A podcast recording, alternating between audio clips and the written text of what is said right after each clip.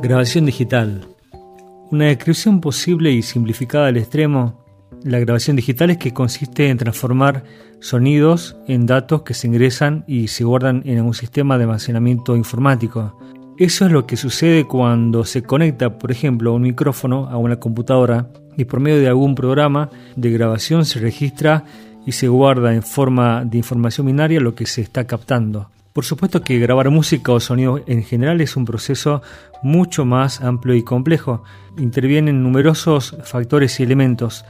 Lo que se denomina grabación digital en particular se refiere a un sistema de registro, transferencia y almacenamiento de datos que intervienen solo en una de las etapas de todo el proceso más amplio de grabación.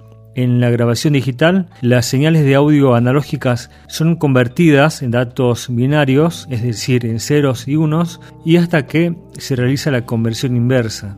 La grabación requiere de una planificación acorde con la perspectiva global del proyecto que le da origen. Esto es que particularmente antes de comenzar una grabación es imprescindible la preparación y acondicionamiento de instrumentos, equipos, dispositivos, soportes, cables, requiere también de una organización previa del trabajo para luego, en las etapas siguientes, evitar problemas y desinteligencias.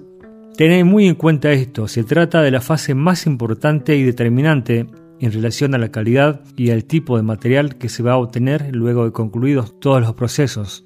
Por lo tanto, es necesario optimizar todos los factores que entran en juego durante la grabación.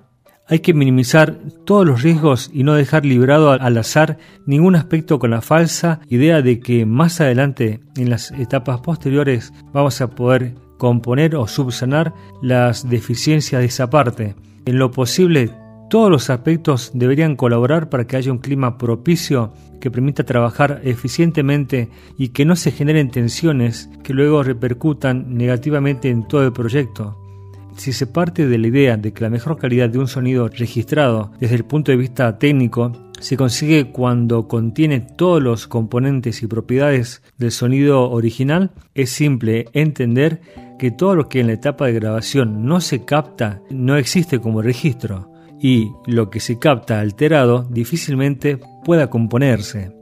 Tener solucionada de la mejor forma todas las cuestiones técnicas favorece y es lo más importante la posibilidad de registrar fielmente la expresividad de la interpretación musical. Por este motivo, es necesario siempre tener en cuenta una serie de pautas básicas orientadas a mejorar la calidad de la grabación, las condiciones acústicas del lugar en el que se hacen las tomas, los dispositivos utilizados para la captación y transmisión del sonido, por ejemplo los micrófonos, los cables, los equipos de grabación, los monitores y además el tratamiento de la señal.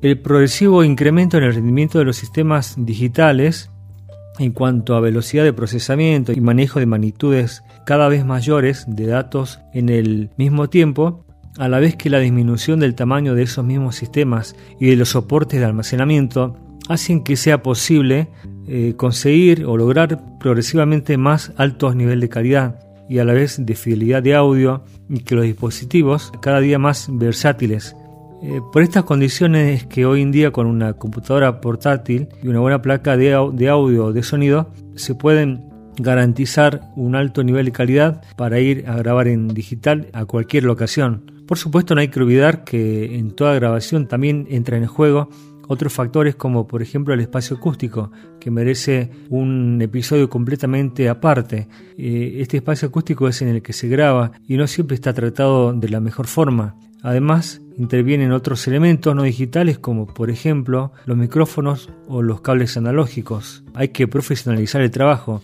Muchas veces se complica la realización cuando se llega al momento de grabar con todos los equipos conectados, los músicos listos para tocar, el operador también eh, preparado y se descubre que de golpe un pedal de efecto no funciona porque no se cambió una batería o porque se cortó una cuerda y no hay repuesto. Estas situaciones hacen perder tiempo y dinero y provocan desgaste y desconcentración. Por eso es aconsejable también tenerlas en cuenta en el proceso de la grabación. Sin grandes complicaciones se puede utilizar por ejemplo una computadora para disparar secuencias musicales junto con un grupo que está ejecutando una pieza en vivo y a la vez sincronizarlo todo por medio de un clic que marque el pulso. ¿Sí? Así.